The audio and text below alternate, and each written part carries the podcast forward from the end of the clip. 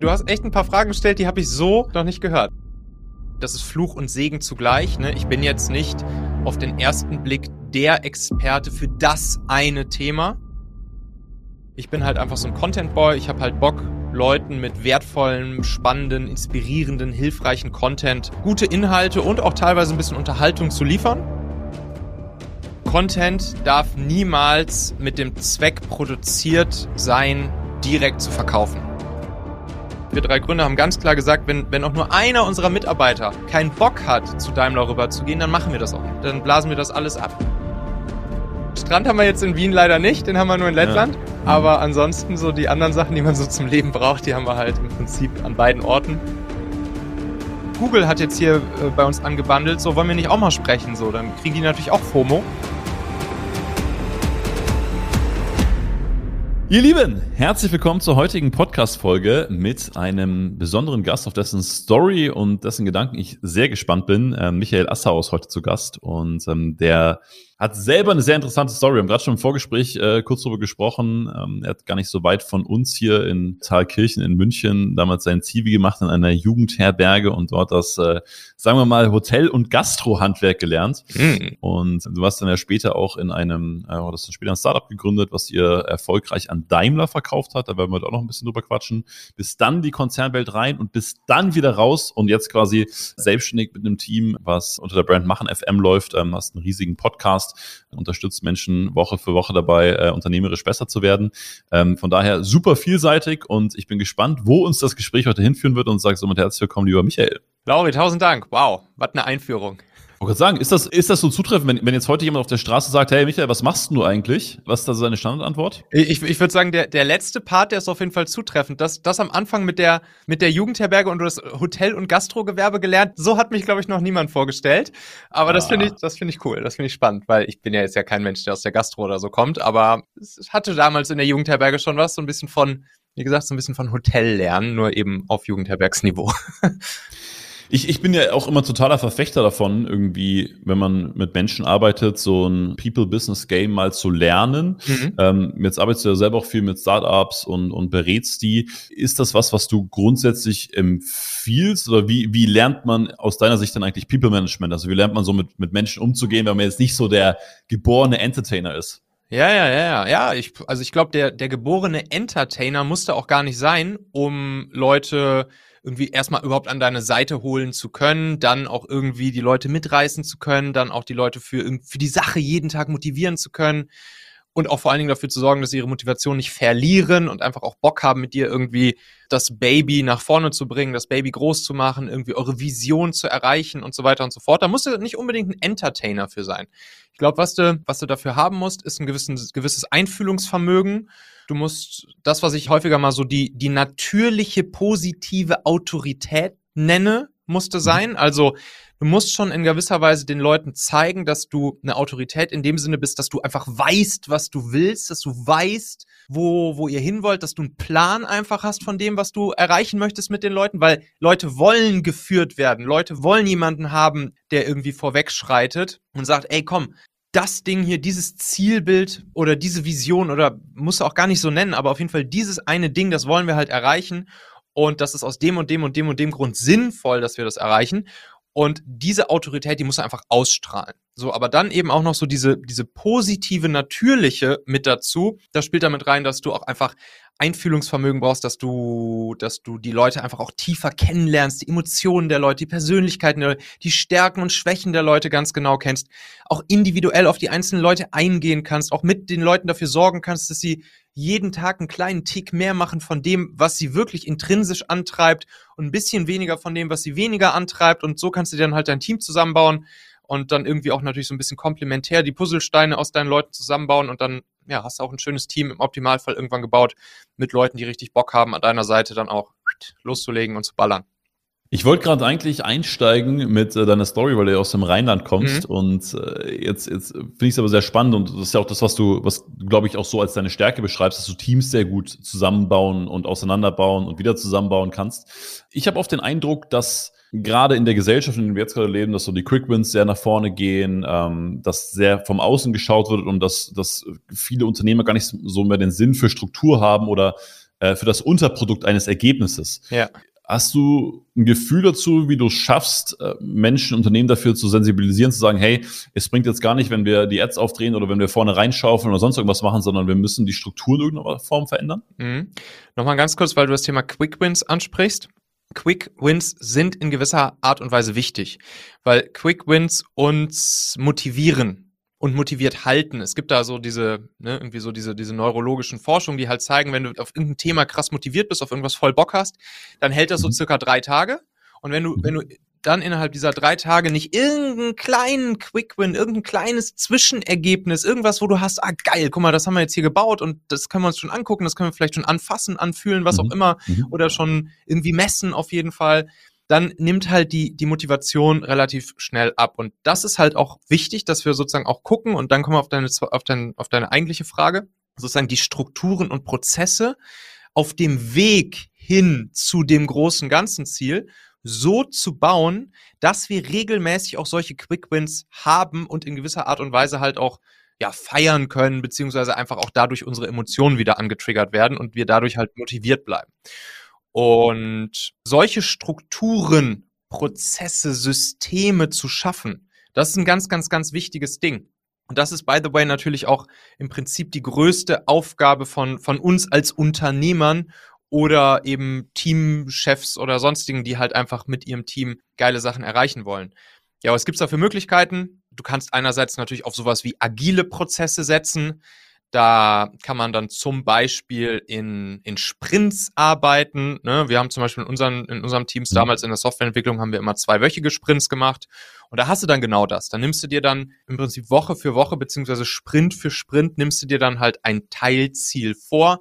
In der Softwareentwicklung würde man sagen, so ein inkrementelles Teilprodukt. Mhm. Und darauf arbeiten dann halt alle hin. Und am Ende des Sprints ist das Ding fertig und wird gefeiert. Und dann geht's halt in den nächsten Sprint. Mal so als ein Beispiel. Mhm. Anderes Ding ist, ne, weil du jetzt sagst, hier, wir drehen jetzt vielleicht irgendwie mal die Werbung auf oder wir drehen die Ads auf und dann kommen vielleicht irgendwie oben mehr, mehr, mehr Anfragen oder so rein, aber vielleicht unten, unten rum bei der Leistungserbringung oder so oder im Verkauf ist, ist das alles noch gar nicht ready dafür. Dann muss man vielleicht mit solchen Dingen arbeiten wie klaren SOPs, also so Standard Operating Procedures, die wir dann eben haben als unsere, unser System und wo wir dann auch leicht skalieren können, sowohl über die, über die Ressourcen der Leute als dann eben auch über die Systeme. Brauche ich dir jetzt nicht zu erklären, wenn es jetzt um Verkauf geht, im Sinne von, was weiß ich, Sales Scripts oder, oder, oder Checklisten, SOPs etc. pp. Und das, das ist einer der wichtigsten Jobs, dass dieses System funktioniert. Ja. Lass uns mal ins Rheinland eintauchen. Oh ja. wo, wo, wo kommst du genau her? Welche Stadt? Äh, in, de, in der Nähe von Siegburg, das ist so zwischen Köln und Bonn. Da dann ja, auf, auf, dem, auf, dem, Land, auf dem Lande. Wie, wie heißt der Ort genau? Der heißt Much. Ah, nee, nur meine Frau, ist in, meine Frau ist in Siegburg geboren, deswegen. Ah, okay, okay, schön. Ein, ein, ein wenig, ein wenig kenne ich die Ecke. Okay, aber sie wohnt jetzt auch unten bei dir in, in München, ne? Beziehungsweise. Sie hat sich äh, für München entschieden. Ja, okay, genau. ist, ist auch wahrscheinlich langfristig die coolere, die coolere Idee. Hat, hat, hat beides was. Du bist von der, von der Persönlichkeit her ja schon, ja, wie soll man sagen, also man, man, man schafft es nicht so richtig, sich in eine Schublade zu stecken, ne? weil irgendwie hier ein Startup, dann da Softwareentwicklung, dann beschäftigst du wieder mit Unternehmertum, dann Beratung, dann bist du auch sehr ein prozessorientierter Mensch, hast deinen Podcast. Jetzt mal allein von den Sachen, die, die jetzt im Außen da sind. Das, deswegen wollte ich dich fragen, ob es in deiner Kindheit irgendwas gab, wo du sagst, äh, da hast du gemerkt, da geht schon mal dein natürliches Interesse hin oder womit hast du viel Zeit verbracht? Ähm, hast du irgendwie da so ein bisschen gemerkt, hey, da, da shaped meine Persönlichkeit irgendwie mhm. in eine mhm. gewisse Richtung? Sehr, sehr, sehr gute Frage auf jeden Fall. Und ja, das ist tatsächlich so. Man kann mich jetzt heutzutage nicht unbedingt in, in eine Schublade rein. Das ist Fluch und Segen zugleich. Ne? Ich bin jetzt nicht auf den ersten Blick der Experte für das eine Thema. Das ist halt genau das, das Ding. Ne? Also jeder, jeder Marketing-Guru würde jetzt sagen, ey, Assauer, so, ne, da musst du jetzt schon dich mal auf ein Thema so richtig committen und und dann auch da sozusagen voll auf dieses Thema gehen und dann bist du auch der Experte für dieses Thema. Das ist jetzt halt bei mir nicht so. Das liegt halt viel daran, weil ich mich einfach leider sozusagen für super viele verschiedene Sachen interessiere und mich dann da immer wieder reinfuchse und ich halt tendenziell eher Generalist bin und, wie wir gerade schon besprochen haben, glaube ich, eher ganz gut darin bin, auch, auch Systeme zu bauen. Und diese Systeme, die kann ich im Prinzip für jedes Thema bauen. Das ist halt das Ding. So, und Wo ich das dann zum Beispiel mache aktuell, ist halt rund um das ganze Content-Thema. Also ich, ich bringe jeden Tag eine Podcast-Folge raus, im Machen-Podcast. Ich hau jeden Tag daraus wiederum auch, auch Videos raus, Shorts-Videos, sowohl bei LinkedIn als auch bei TikTok und so weiter und so fort. Ich mache jeden Tag Posts. Ich bringe irgendwie mein, mein Newsletter einmal die Woche raus. Ich habe mein Machen-Magazin auf Machen FM, was was, wo, wo ich jede Woche ein bis zwei Artikel veröffentliche, die auch immer dann sehr, sehr, sehr gut ranken, bei Google zum Beispiel. Das heißt, so diese mhm. ganzen Prozesse, wie ich mein Content produziere, ich nenne das mein Performance-Content-System, was ich auch wiederum anderen zeige, wie man das halt macht. Das ist jetzt das, wo ich sozusagen auch gerade dabei bin, dieses System für mich selbst einmal gebaut zu haben und jetzt auch wiederum auf andere zu übertragen. Wenn ich meine Kindheit zurückblicke, da war es so, dass ich schon als kleiner Junge, so mit sagen wir mal 13, 14, 15, 16 Jahren grob geschätzt. Da habe ich damals schon meine, meine eigene kleine Dorfzeitung rausgebracht. Da auf Prinzip da in Much noch ein Kaff weiter auf dem Land sozusagen. Das Benrather Käseblättchen. Oh, Und ja. das haben damals dann auch schon alle Dorfbewohner von allen, ich glaube so 52 Haushalten oder so, die es da gab, haben das mhm. Ding damals gekauft. So und und ich hatte damals schon immer so bei mir im Hinterköpfchen drin, ey, irgendwann hast du mal so eine große, bist du mal so ein Zeitungs so ein Zeitungsverleger, hast du mal so eine große mhm. Zeitung und ne, damals halt so. Und heute, ja, heute bin ich mir so ein kleines bisschen halt diesen, diesen Traum weiter am verwirklichen, weil ich bin halt einfach so ein Content Boy. Ich habe halt Bock, Leuten mit wertvollen, spannenden, inspirierenden, hilfreichen Content gute Inhalte und auch teilweise ein bisschen Unterhaltung zu liefern. Und das mache ich dann jetzt zum Beispiel durch meinen Podcast, durch mein Magazin, durch mein Newsletter, durch mein Buch und so weiter und so fort. Und da ist jetzt meine tägliche Mission einfach, möglichst vielen Menschen Business, Know-how und so ein bisschen auch Unternehmerlust jeden Tag zu geben und sie damit einzustecken, weil ich glaube einfach, wenn ich dann am Ende da auf dem Sterbebett liege, dann und ich habe ein paar Menschen zumindest auf dieser Welt mit etwas mehr Unternehmerlust und Business Know-how angesteckt, dann glaube ich, hat das auch nachhaltig sozusagen einen positiven Einfluss, als wenn ich das nicht gemacht hätte. Vielleicht können wir das auch mal so ein bisschen entpacken, weil ich glaube, dass so dieses Long-Term-Content-Game schon eine sehr große Herausforderung ist, jetzt mal für Unternehmen oder Selbstständige, egal in welcher Größe, mhm. ähm, dass da eine Intensität dahinter ist, dass da eine Regelmäßigkeit dahinter ist, dass da eine Qualität dahinter ist. Du hast gesagt, klar hast du dein, natürlich auch dein eigenes System dafür. Was, was für ein Mindset steckt denn dahinter? Wirklich immer wieder dran zu bleiben, immer wieder zu produzieren und gibt es vielleicht auch Kontexte, wo du sagst, hey, das empfehle ich dir, das einfach mal zu machen oder ich rate eigentlich eher davon ab, weil bevor du jetzt irgendwie sechs Wochen motiviert bist und danach wieder was anderes machst, ähm, lass du einfach bleiben. Also wie siehst du Content? Wie ist dein, dein Blick auf Content grundsätzlich? Ja. Wichtige Frage. Content darf niemals mit dem Zweck produziert sein, direkt zu verkaufen. Das wird nicht funktionieren. Das wird nicht funktionieren. Wir Menschen konsumieren Content deshalb, weil wir zuallererst mal selbst was davon haben wollen. Wir wollen durch Content uns weiterbilden, unterhalten werden. Wir wollen in andere Welten uns begeben für eine Zeit lang. Wir wollen inspiriert werden, etc. pp. Das ist erstmal komplett egoistisch, warum wir Content konsumieren.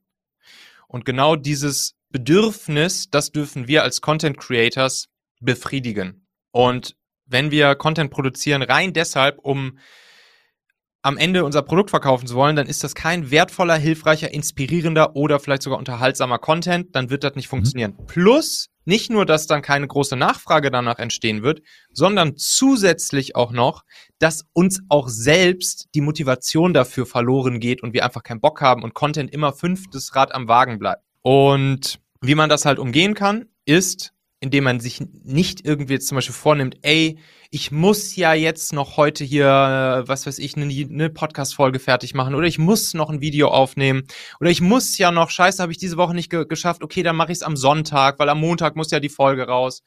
Nein, dann lieber auf ein Content-Format setzen, was einfach erprobt ist, was wir millionenfach überall in allen Medienkanälen sehen, nämlich dieser, dieser Blick hinter die Kulissen, wir Menschen lieben es halt einfach bei anderen Menschen ins tägliche Leben reingucken zu können. Deshalb sind solche Dinge wie, was weiß ich, Dschungelcamp oder irgendwelche mhm. anderen Reality-Formate halt so, so beliebt. Und Gary Vee zum Beispiel würde dann sagen, document the process. Don't create document. Don't create document. Also versuch nicht, dir irgendeinen Content aus den Fingern zu saugen, mhm. sondern mhm. mach einfach das, was du eh jeden Tag machst und nimm das einfach auf, ganz platt gesagt. Stell von mir aus einfach eine Kamera daneben. Klemm dir ein Mikrofon an.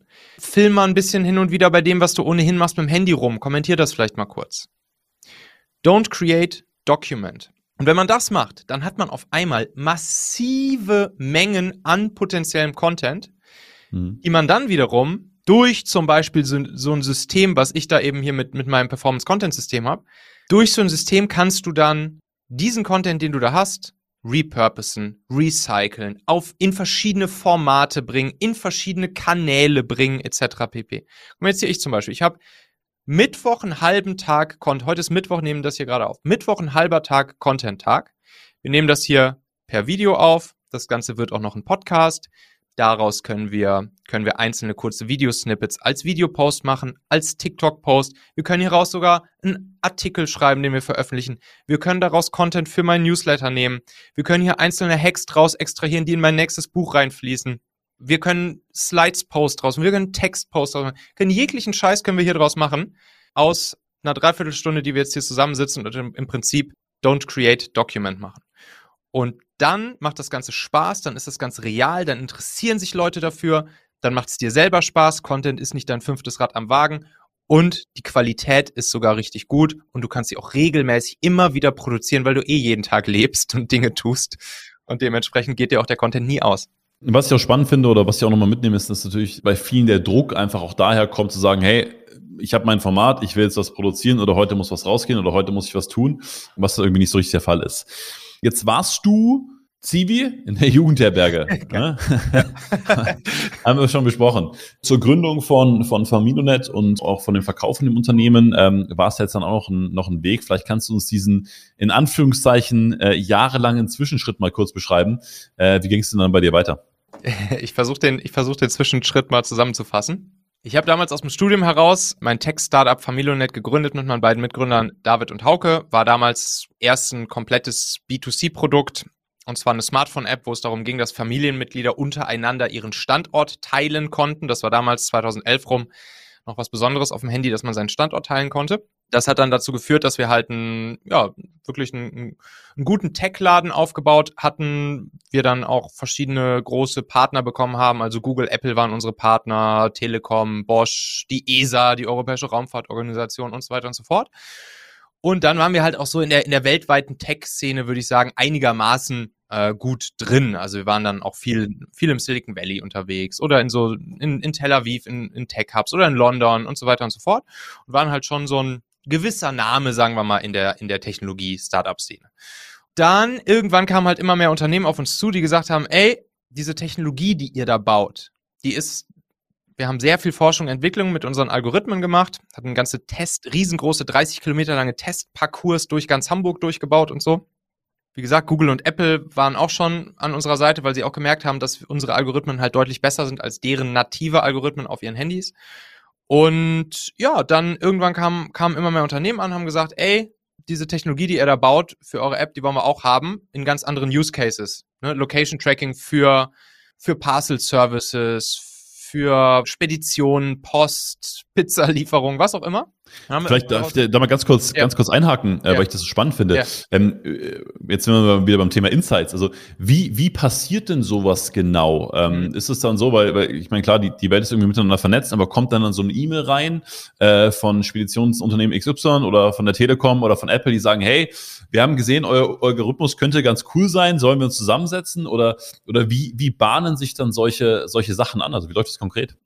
Auch hier wieder, Attention is the asset.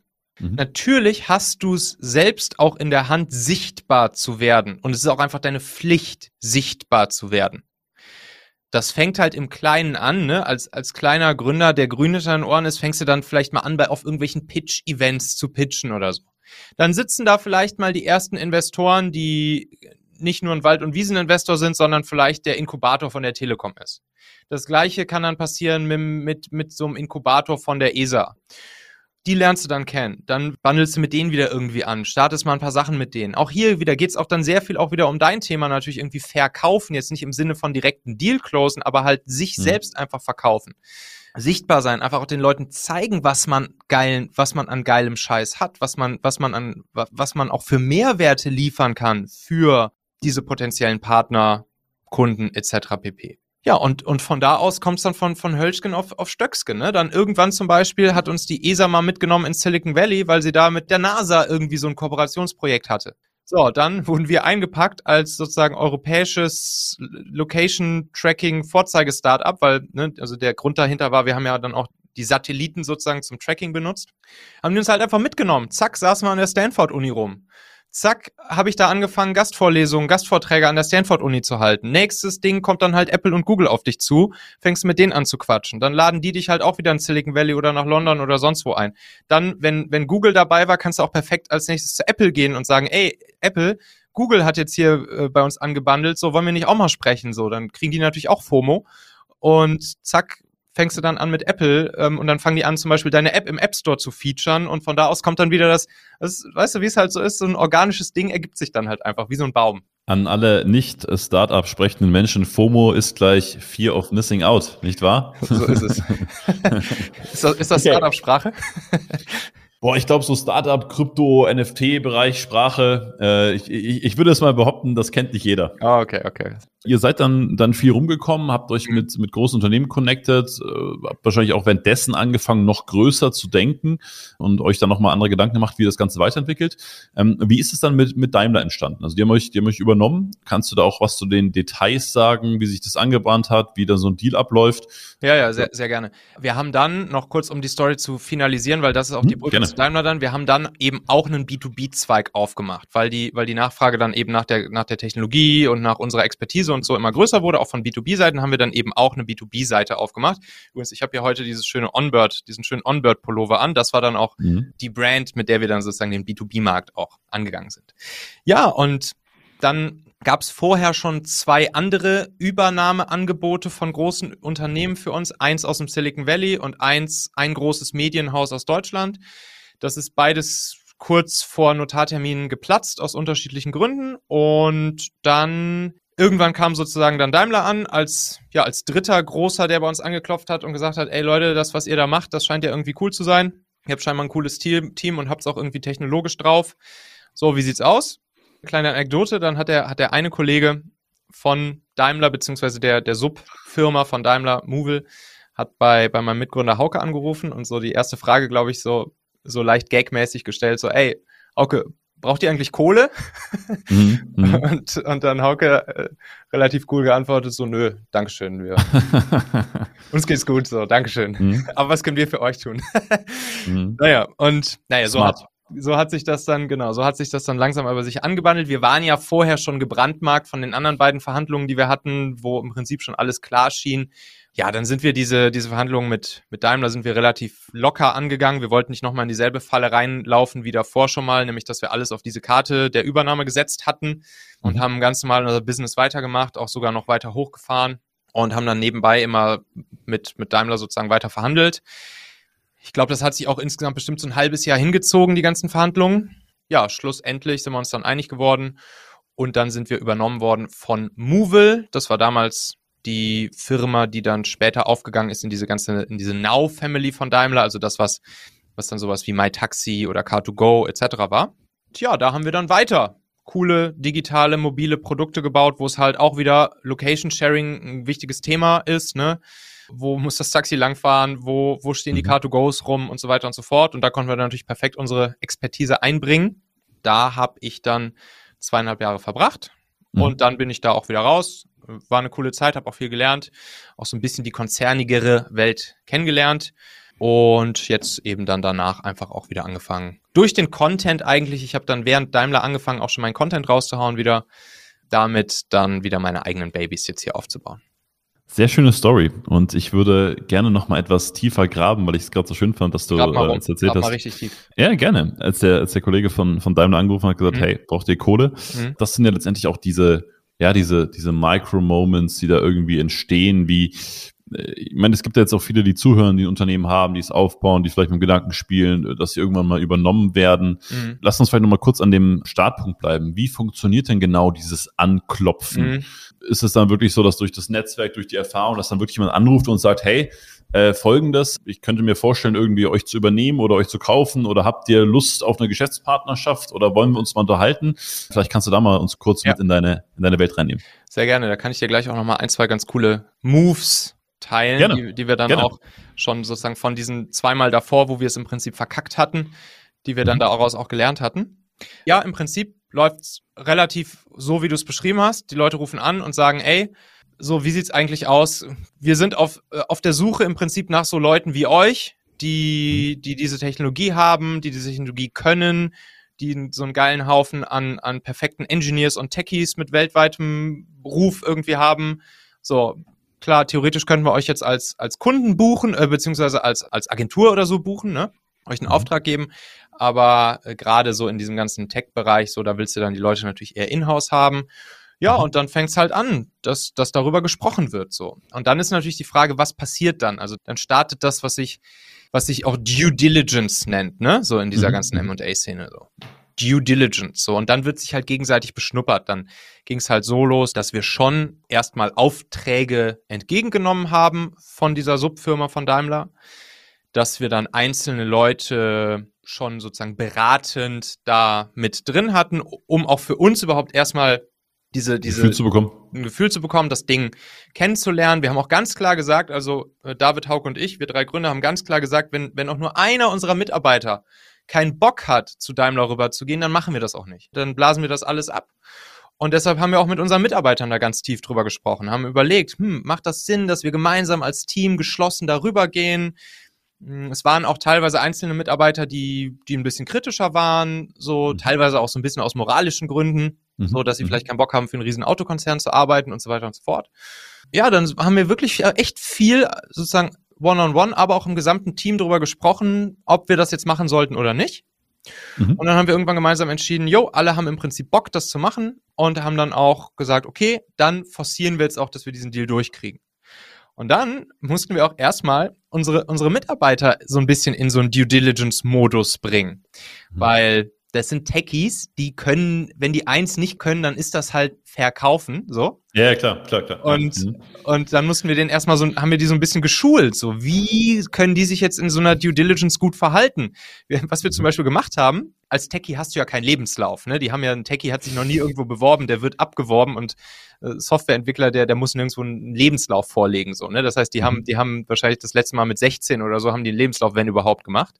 Und dann haben wir mit denen haben wir sozusagen die Lebensläufe gebaut für jeden Einzelnen, aber vor allen Dingen aus dem Grund, nicht, dass wir das Ding an Daimler hinlegen konnten, sondern vor allen Dingen aus dem Grund, dass die sich selbst über ihre eigenen Qualitäten bewusst wurden. Weißt du? Mhm, mh. Und dann kamen dann ja auch von Daimler so, ja, so Prüfer bei uns in die Firma, haben irgendwie alles auseinandergenommen, alle Bücher sich angeguckt und natürlich auch unsere, unsere Techies sich angeguckt und geguckt, wie programmieren die so, wie ist die Softwarequalität, wie sieht der Code aus und so weiter und so fort. Mhm haben dann mit denen zusammengesessen, sich mit denen unterhalten. Und da wollten wir dann natürlich auch, dass, dass unsere Leute auch das, was sie halt können, auch vernünftig verkaufen konnten, sozusagen, ne? Und, und nicht da halt wie so ein Standard-Techie halt manchmal hängen und sagen so, ja, hm, habe ich jetzt so gemacht, habe ich so gemacht. Äh. Wir wollten einfach auch natürlich das Mindset der Leute dafür schärfen, wie gut sie auch sind, ne? Ihnen einfach auch nochmal klar machen, wie geil sie sind. Und das hat dann, glaube ich, am Ende auch ganz gut funktioniert, so dass wir dann echt da, würde man wahrscheinlich so ein bisschen mit so einem Verkaufstraining vergleichen können mhm. äh, was wir den Leuten dann irgendwie für sich selbst halt beigebracht haben. Und das war eine ganz, ganz coole Sache eigentlich so im Nachhinein, dieser Move. Sehr nice. Ist dann, weil logischerweise äh, Due Diligence, ähm, dann äh, wird es da super viele, äh, oder hast du natürlich ein extrem intensives Vertragswesen, dann wird irgendwie alles ja. abgesichert, dann gibt's Garantien, dann gibt's äh, Kaufpreisverhandlungen, dann gibt's äh, steuerliche Geschichten etc klar ist man als Unternehmer, entwickelt sich da ständig weiter, aber hast du irgendwann auch so das Gefühl, du, du brauchst mehr Know-how in dem Bereich oder hast du das Gefühl, hey, da steht jetzt irgendwie Daimler mit ihren Prüfern und ihren Anwälten und ihren Steuerberatern und ihren Wirtschaftsprüfern ja. und so weiter und so fort und denkst du so, ja gut, äh, äh, mein Anwalt hier von nebenan, den ich mal empfohlen bekommen habe, ist da irgendwie nicht mehr gewachsen. Also wie seid ihr damit umgegangen? Also Punkt eins ist das Ganze wirklich erstmal als Game zu verstehen und mhm dieses Game dann auch einfach irgendwie zu genießen. Also wirklich das Mhm. dann auch zu genießen. Wir waren zum Beispiel dann nachher bei der, bei der Übernahme, waren wir dann bei dem Notar, wirklich in Stuttgart, so das war der Haus- und Hof-Daimler-Notar. Der hat uns Mhm. dann auch erzählt, dass er auch damals den Daimler-Chrysler-Deal gemacht hat mit Daimler und dass die dann da, was hat er gesagt? Ich glaube, eine Woche oder so, sieben Tage oder so, eingeschlossen in diesem Notarzimmer saßen und Verträge vorgelesen haben. Oh, wow. So. Weißt du, bei uns Mhm. hat der Vertrag vorlesen vielleicht nur vier Stunden gedauert oder so. Hm. Und allein so, sowas dann mal mitzuerleben oder natürlich auch, wie, wie dann halt so ein Prozess abläuft in so einem Konzern. Also ich weiß dann zum Beispiel noch, da musste dann am Ende, war ja noch Zetsche und dann musste der auch ganz, ganz, ganz am Ende musste der irgendwie diesem Deal auch zustimmen. Der oder irgendein anderer Vorstand, ich bin mir nicht mehr ganz sicher. Aber der war halt die ganze Zeit im Urlaub, war nicht da und dann, dann war wohl irgendwie so das Ding, dass der auf seinem Handy so ein bisschen so Tinder-mäßig kann der halt auch sozusagen unterschreiben sozusagen, kann dann kann, kann Mhm. irgendwie Deals zustimmen. Mhm. Nur da war dann, glaube ich, irgendwie das Problem, dass er in dem Moment, ich weiß nicht, auf einer Segeltour unterwegs war oder so und einfach keinen Empfang und das nicht machen konnte. Und deshalb hat sich das Ganze noch irgendwie weiter nach hinten verzögert. Und überhaupt in solchen Dingern zu Ja, denken und, und Mhm. sowas überhaupt mal kennenzulernen, das fand ich halt total, das fand ich halt auch einfach total spannend, dieses Game einfach mal mitzumachen. Und wie gesagt, wir haben ja bis zur letzten Sekunde damit gerechnet, dass das eh wieder platzt aus irgendeinem Grund Mhm. wie, wie die zweimal davor. Wir hatten zum Glück, un unser Anwalt, der war auch, der war auch gut und auch sehr erfahren Mhm. in diesem ganzen Bereich. Also der war jetzt ähm, kein, sag mal, kein Wald- und Wiesenanwalt, was solche Dinge angeht. Das heißt, bei dem haben wir uns auch dann schon gut, gut beraten und gut betreut gefühlt. Dementsprechend, ja, vor allen Dingen das Game genießen und, und spielen und das vergleichsweise locker und flockig sehen und dann macht das auch einfach Spaß. Dann ist auch eine coole Erfahrung, die man noch macht. Ihr habt ja, glaube ich, damals eine Million Umsatz im Jahr gemacht ungefähr, ne? Mit Familionet, wenn mich alles täuscht. Äh, eine Million könnte grob hinkommen, ja, könnte grob Mhm. hinkommen. Weiß ich extra gar nicht. mehr. Und äh, ist, ist, ist der Exit öffentlich kommuniziert worden? Also die, die, die Kaufpreissumme? Nee, der ist, der ist nicht öffentlich kommuniziert worden. Das habe ich natürlich auch unterschrieben, dass ich das nicht tun darf. Ich, ich habe mir schon gedacht, vielleicht habe ich in der Recherche nichts gefunden oder war, war, war zu Nee. blöd, aber äh, in dem Fall, in dem Ja, ja. War es wahrscheinlich öffentlich. Ja, du, kann, Ähm, du kannst auf jeden Fall, was der Fall ist, ist, dass wir hatten ja auch einige an, an Investoren an, an Bord und unsere Investoren hatten am Ende so knapp 50 Prozent der ganzen Firma. Wir drei Gründer hatten zusammen noch so, ich glaube, 53 Prozent oder so und den Rest unsere Investoren. Unsere Investoren waren, waren glaube ich, schon ganz gut happy damit, was sie dann da für ein für einen Exit sozusagen gemacht haben und auch einen, Mhm. einen ganz okayen Multiple haben sie dann auch gemacht, ja. Und du selbst bist dann, äh, hast dann ja noch, äh, vorher schon gesagt, du hast ja noch eine Zeit lang bei Daimler verbracht, hast du mitgearbeitet, habt ihr wahrscheinlich auch irgendwie eine, eine Art Beraterdeal gehabt, oder? Nee, nee, ja, nee, wir waren dann, wir waren dann fest angestellt bei, bei Daimler, beziehungsweise Ach, eben okay. bei, Mhm. bei Movil slash Reach Now hießen sie dann eben später in der Now Mhm. Family. Nee, das, das läuft in der Regel tatsächlich so. Also ein ganz wichtiger Part ist bei so einem Exit, dass der, dass der Käufer halt auch gerne natürlich die Gründer mit übernimmt, weil da steckt halt viel Wissen, viel Expertise drin und so. Klar. Und das war auch essentieller Bestandteil dieses Deals, dass die, dass wir auch noch verpflichtet, das nennt sich dann auch Earnout. Also Mhm. du als, du als Gründer kriegst auch die Kohle für deine Anteile der Übernahme, kriegst Mhm. du dann über einen bestimmten Zeitraum erst ausgezahlt. Halt bei uns drei Jahre, zweieinhalb Mhm. Jahre. So ein Earnout von, von drei Jahren, das ist schon, das ist schon Standard. Es gibt manchmal sogar Earnouts von fünf Jahren. Das heißt, Mhm. du kriegst sozusagen, wenn, wenn jetzt ein großer Exit-Partner kommt und deine Anteile kauft, dann kriegst du halt nicht die Kohle auf einen Schlag, sondern du, ja, erarbeitest sie dir sozusagen über diese Earnout-Phase und kriegst Mhm. dann in zum Beispiel monatlichen oder halbjährlichen oder jährlichen Raten, je nachdem, was du halt verhandelst, kriegst du dann eben den Gesamtbetrag nach und nach ausgezahlt. Mhm. Und somit wollen die natürlich sicherstellen, dass du halt mit rüber gehst, dass du auch dann möglichst lange noch da bleibst, dass du da dann auch noch deine Arbeitskraft äh, und deine Expertise einbringst und das Team natürlich auch zusammenhältst. Das ist ja auch so ein ganz wichtiges Ding. Ne? Wenn, Mhm. wenn dann, wenn dann so ein Daimler halt dein Team übernimmt, und sie machen es ja auch zu einem großen Part eben wegen des Teams und wegen der, der Köpfe, die dann damit rüberkommen. Und wenn dann irgendwie die Leute vielleicht nach drei Wochen sagen, ach nee, das finde ich jetzt doch nicht so cool, jetzt hau ich wieder ab, Mhm. das ist dann natürlich auch scheiße für den Käufer und deshalb sagen die dann auch, ey, du als Gründer hast auch mit die Aufgabe, hier das Team noch beisammen zu halten und so und die Leute hier zu behalten. Du kennst die ganzen Leute ja schon gut und weißt, wie sie ticken und was sie brauchen und so weiter. Ja, und dann wirst du halt verpflichtet. Earnout nennt sich das und bei uns war es jetzt zweieinhalb Jahre im Endeffekt bei mir. Das heißt, zweieinhalb Jahre, nach zweieinhalb Jahren dann ähm, Daimler beendet. Du hast mit deinem, mit deinem eigenen Ding dann wieder gestartet oder hast ja vorher auch schon gesagt, ähm, zwischendurch schon mal angefangen mit äh, Content, Produktion und wieder, wieder neue Sachen rausgehauen. Wie, wie hast du dann anders gedacht? Weil es ist natürlich schon eine Identitätsfrage auch zu sagen, hey, ich ziehe ein Startup hoch oder ich denke sehr in Softwareentwicklung, danach bin ich irgendwie angestellt, zwischendurch verkaufe ich ein Unternehmen und äh, beschäftige mich eigentlich auch, auch viel natürlicherweise mit Investmentmöglichkeiten. Wie hast du dich dann so als, als Person neu erfunden oder neu geshaped nach der Zeit? Mhm. Ja, da sind natürlich ganz viele Sachen passiert. Ich glaube, dass das Wichtigste, was passiert ist, ist, dass ich dann auch einfach in dem Moment, wo ich angefangen habe, meinen Content zu produzieren, bin ich auch krass in die Sichtbarkeit irgendwie gekommen. So, eigentlich war mein mein initiales Ziel bei der bei der Content-Produktion oder war noch während der Daimler-Zeit, war all meine ganzen Tricks und Hacks und Ideen, die ich so über die letzten sieben, acht Jahre gesammelt hatte, rund ums Thema Mitarbeiter finden, führen und binden, was ich so auf der ganzen Welt halt von verschiedensten Gründern, Unternehmern, Führungskräften etc. gelernt habe, das wollte ich einfach festhalten. Dann habe ich halt angefangen, immer diese einzelnen Hacks aufzuschreiben. Und diese Hacks, die hatte ich irgendwann keinen Bock mehr, die aufzuschreiben, dann habe ich sie einfach eingesprochen. Und daraus ist dann mein Talente-Podcast entstanden. Den habe ich dann einfach veröffentlicht. Und der Talente-Podcast wurde dann irgendwann, weil sich das Thema erweitert hat, nicht mehr nur Mitarbeiter finden, führen, binden, sondern auch andere Themen, die Unternehmer, Entscheider, Macher, Führungskräfte etc. interessieren, wie zum Beispiel auch mal Verkauf, Marketing oder auch mal investieren oder auch mal Produktivität, Persönlichkeitszeug etc. wurde dann vom Talente-Podcast zum Machen-Podcast. So, und daher kommt jetzt, also schließe ich auch wieder der Kreis zu, zum, zum Ding am Anfang, was wir hatten, dass ich sozusagen thematisch heutzutage relativ breit aufgestellt bin, weil ich es einfach als eine Art tägliches Audiomagazin für Unternehmer, Macher, Führungskräfte verstehe und da dann einfach so verschiedene Ressorts, Kategorien etc. abgedeckt sind. Und das war dann auch natürlich für mich persönlich so ein Ding. Also ich mache super viel Content, gerade über Kram, der mich halt in dem Moment interessiert. Wir haben am Anfang auch oder Vorgespräch ein bisschen über Kryptos gequatscht. So, das ist halt auch was, wo ich dann in der Kategorie investieren in meinem Machen-Magazin oder in meinem Podcast mache ich dann halt Content zum Thema Kryptos, NFTs, DeFi etc. pp. So als ein Beispiel. Und so so kam es dann halt immer mehr und immer mehr sozusagen die eigene Evolution, die sich dann auch eigentlich in meinem Content einfach widerspiegelt. Klar. Du, du bist ja auch jemand, der sehr interessengetrieben ist und sich das auch erlaubt. Ne? Ich glaube, das ist auch oft ein Thema von, von Gründern, von Unternehmern, äh, sich gewisse Dinge nicht zu erlauben, weil man sagt, ah, das passt jetzt irgendwie hier nicht rein, das passt nicht zur Positionierung und, und du gehst damit ja relativ entspannt um ich glaube, dass, dass viele, die jetzt gerade zuhören, sich denken, boah, ich habe ja so meine Marke oder ich habe so meine mhm. Brand oder mein Unternehmen versteht ja für irgendwas. Mhm. Und ich habe das Gefühl, wenn ich mich jetzt mit was anderem beschäftige, also ich glaube, es gibt zwei große Probleme. Das erste ist, dass man sich teilweise schwer tut, unterscheiden, wo folge ich jetzt meinem Interesse und was ist einfach Defokussierung, also was ja. ist einfach unnötig.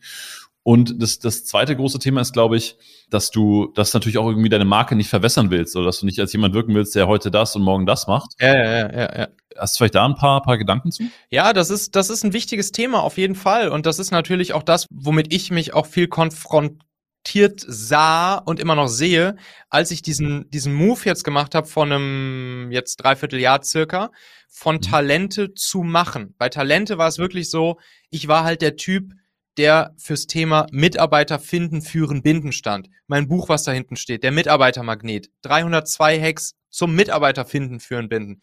Meine, meine Performance Recruiting Plattform, die ich gebaut habe. Talentmagnet Performance Recruiting. Mitarbeiter finden. Meine Leaders Toolbox. Geht's um Mitarbeiter führen, geile Ergebnisse mit deinen Leuten. All, das komplette Talente-Thema halt. So, und ich habe dann aber irgendwann gemerkt, ey, ich bin jetzt zwar irgendwie in der Außenwahrnehmung und natürlich auch glaube ich, auch was ich für Produkte und Content gebaut habe, auch gutes Zeug, gar keine Frage. So, das hilft den Leuten weiter, die den Content konsumieren oder die meine Angebote kaufen. 1000 Prozent, ich kriege super geiles Feedback für.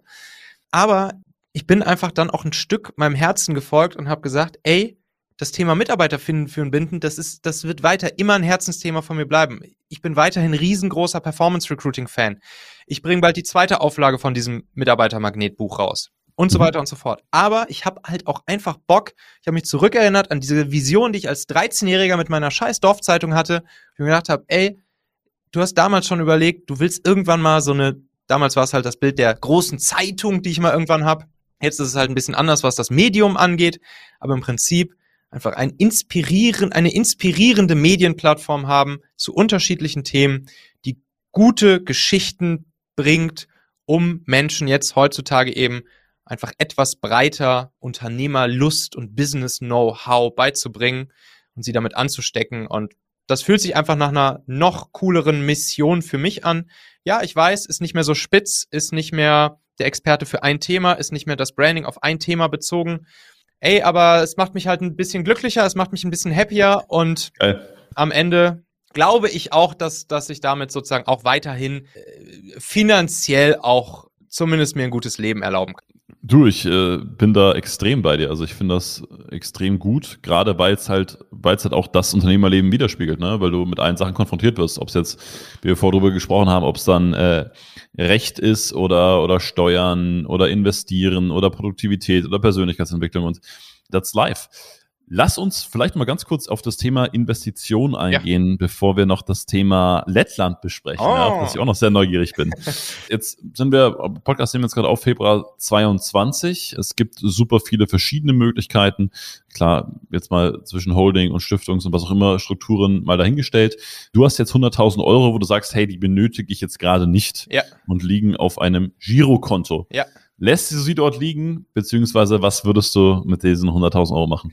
Gut, ich glaube, erste Frage ist klar, ne? Die würde ich natürlich nicht, nicht da liegen lassen, weil da kann ich jetzt dabei zuschauen, wie sie mit fünf Prozent und mehr Inflation nur noch so vor sich hinschmelzen. Dementsprechend natürlich die wichtige Frage, yes, was mache ich damit? So, wie, erstmal, wie, wie viel Cash würde ich da liegen lassen? Man sagt ja so im Schnitt, sagen wir mal, drei Netto-Monatsgehälter einfach mein Cash da liegen lassen. So, falls irgendwas ist, neue Waschmaschine, was weiß ich, neues Auto, was auch immer, hast du da ein bisschen Cash liegen, was du, was du sozusagen direkt liquide hast, womit du dir halt Sachen kaufen kannst. Die restlichen 90.000 Euro würde ich tendenziell so aufteilen, dass ich vor allen Dingen Sachanlagen, ne, also ich würde jetzt niemals in in Anleihen oder so, das sind auch am Ende wieder nur Geldwerte, dann kannst du das Geld im Prinzip auch, erstens kriegst du eh keine Zinsen dafür und zweitens äh, ist es dann auch nicht großartig was anderes, als wenn du es einfach auf dem Girokonto liegen lässt, weil dann ist es weiterhin halt als Geldanlage. Das heißt, Sachwerte, Sachwerte sind halt die Klassiker Aktien, Unternehmensanteile, Immobilien, Edelmetalle und Kryptos. Jetzt zum Beispiel bei mir persönlich ist es grob so, dass ich circa die Hälfte habe ich in Aktien, vor allen Dingen dann auch mhm. in, in ETFs. Das macht halt, macht's halt schön einfach über, über Branchen, Länder, Währungen etc. hinweg schön breit zu streuen. Mache auch mit meinen Firmen ein paar Einzelinvestments, aber sagen wir mal im Großen und Ganzen tendenziell eher ETFs. Und dann die andere Hälfte würde ich wahrscheinlich ziemlich genau so dann auch ein Drittel jeweils aufteilen. Kryptos, Immobilien und Edelmetalle. Edelmetalle habe ich vor allen Dingen Gold. okay, also grundsätzlich schon auch sehr, sehr, sehr breit gestreut und äh, hört sich für mich auch an, so auch wie du so als Typ so ein bisschen bist, ne, mit äh, ja einer relativ hohen Effizienz. Also ja. ähm, jetzt nicht die die ganz krassen Projekte, wo es irgendwie nochmal äh, ewig Rattenschwanz und Unterbau hat, sondern on point. Genau, das, das Ziel an der Sache ist ja nur, dass primär erstmal die Kohle nicht weniger wert wird, so wie sie halt weniger wert wird, wenn ich sie einfach in Girokonto-Cash da liegen lassen würde oder in irgendwelche Anleihen, anderen Geld, Geldanlagen investieren würde. Nein, sondern tendenziell soll sie ihren Wert behalten, plus natürlich gerne noch, gerne noch ein bisschen auch Rendite dazu machen. Und dann kann man das natürlich genau so entsprechend so ein bisschen verteilen. ETFs, vielleicht Dividenden ausschüttende ETFs, dann bist du halt bei einer Rendite von, sagen wir mal, drei bis sechs Prozent pro Jahr dann Immobilien, keine Ahnung, kommt natürlich komplett drauf an, wo und ob man es vermietet und so weiter und so fort. Kann man nicht über einen Kamm scheren. Dann Gold äh, hat im Prinzip keine große Rendite. Das ist hauptsächlich einfach nur erstmal Wertspeicher. Das ist die ganz sichere Bank. Das ist das, was du hoffentlich nie im Leben dann mehr angreifen wirst, dieses Gold. Und dann Kryptos, da hast du natürlich dann mehr Möglichkeiten, kannst entweder einfach nur, was weiß ich, Bitcoin, Ethereum kaufen oder du wagst dich dann halt ein bisschen weiter vor in Richtung DeFi und da hast du dann ja teilweise bis hin zu astronomischen äh, Renditen, die es da teilweise gibt. Haben wir auch ein paar Folgen im Machen-Podcast drüber gemacht. Da gibt's ja teilweise, teilweise 80.000 Prozent und solche Geschichten. Mhm. Also das ist dann schon natürlich die, die crazy Variante. Aber das macht halt auch Spaß, ein kleines bisschen so auch mal da auszuprobieren. Klar. Auch da, ne, ich glaube, ich habe einen Blogartikel von dir dazu gelesen, ähm, auch einer der, der letzten, ähm, definitiv zu empfehlen. Äh, lieber Michael, letztes großes Thema für heute, äh, Lettland. Ja. ja. Du kommst aus dem Rheinland, warst äh, eine Zeit lang in Hamburg, wohnst jetzt in Wien ja. und hast eine Art, äh, ja, was ist es eigentlich? Zweitwohnsitz, Office, äh, Heimat von wem auch immer äh, mit Lettland. Ähm, magst du da ein bisschen was dazu erzählen? Ja, gerne. Also ja, Lettland, da haben wir, ein, haben, wir ein, haben wir ein Haus an der Ostsee im schönen Fischerdorf Paviloster, was mittlerweile auch immer mehr zu einem ich sag mal, auch zu so einem, ja, auch zu so einem Surferdorf, so, schon so ein bisschen so, so ein hippes, so ein, so ein hippes Ostsee-Baltikum-Dorf wird so. Also jetzt eigentlich ist es fast schon kein Fischerdorf mehr, sondern eher schon Touri-Dorf. Und ja, da haben, wir, da haben wir ein Haus, das ist halt wunderschön. Da hängen wir dann auch immer ein paar Monate des Jahres rum.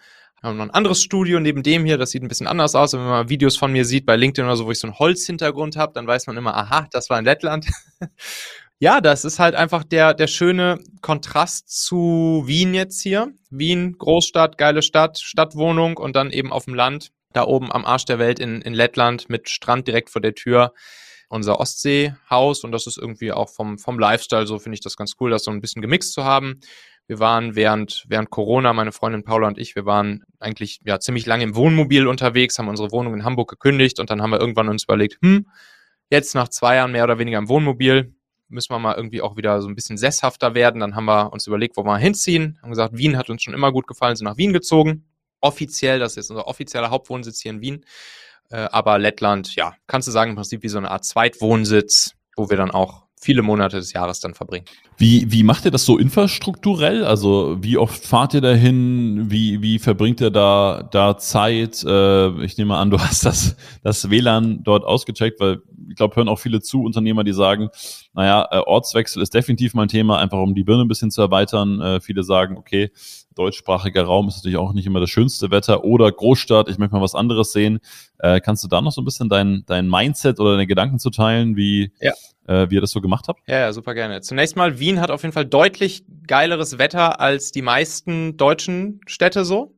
Das ist auf jeden Fall schon mal ein, ein großer Vorteil. Es regnet hier fast gar nicht so. Mhm. Fast gar nicht. Und naja, fast gar nicht natürlich Blödsinn, aber deutlich, sagen wir signifikant weniger und signifikant mehr Sonne auch. Gleiches gilt übrigens auch für, für Lettland und diese ganze Ostseeküste. Weiß man ja auch so von, von der deutschen Ostseeküste, dass das ja auch mit, mit der Region so um Freiburg herum äh, so eine der sonnigsten Regionen äh, ist in ganz Deutschland. Das zieht sich dann auch über Polen und dann das Baltikum weiter hoch. Also sind tatsächlich sehr sonnige Regionen da auch. Und das ist natürlich auch ganz schön. Ja, und von der Infrastruktur her, wir sind da eigentlich on demand, wenn wir gerade Bock haben. Also jetzt zum Beispiel demnächst werden wir einfach wieder für eine Woche hochfliegen. Da gibt's dann eine schöne Verbindung, einfach Wien, Wien-Riga und dann steigen wir da aus und dann fahren wir noch irgendwie ein bisschen bis, an, bis ans Meer. Das heißt, netto Reisezeit? Ja, ist schon wahrscheinlich netto Reisezeit schon, sagen wir mal so drei Stunden, vier Stunden vielleicht, wenn man sich wirklich ja, schön Zeit lässt und nicht stresst. in Frankfurt. So. Ja, genau, grob. Ja, und im Prinzip das Setup an beiden Orten. Studio, Kamera, Mikrofon, Herd, Bett, Bad. und Strand. Und ja, Strand haben wir jetzt in Wien leider nicht, den haben wir nur in Lettland. Ja. Mhm. Aber ansonsten so die anderen Sachen, die man so zum Leben braucht, die haben wir halt im Prinzip an beiden Orten. Und dann ist es halt ganz schön, dass man immer so ein bisschen hin und her switchen kann, wie man halt gerade Bock hat. Ja, dann kann man da schön entspannen. Also wer Bock hat, mal in Lettland vorbeizukommen, Pavilosta, mhm. gerne, gerne einfach mal bei LinkedIn schreiben oder Bescheid sagen. Und dann gibt's auf jeden Fall einen leckeren lettischen äh, ja, nee, lettischer Wein, den, der ist nicht so genießbar. Dann nehmen wir einen Österreich, österreichischen Wein mit nach Lettland und dann gibt's österreichischen Wein in Lettland. Und, und dazu, warte mal, heißt es nicht 16er Blech in, in 16er Wien? Blech, genau, ja. Das ist das Otter, Otterkringer, Otterkringer Dosen. Ja, genau. Ja, okay, okay. genau.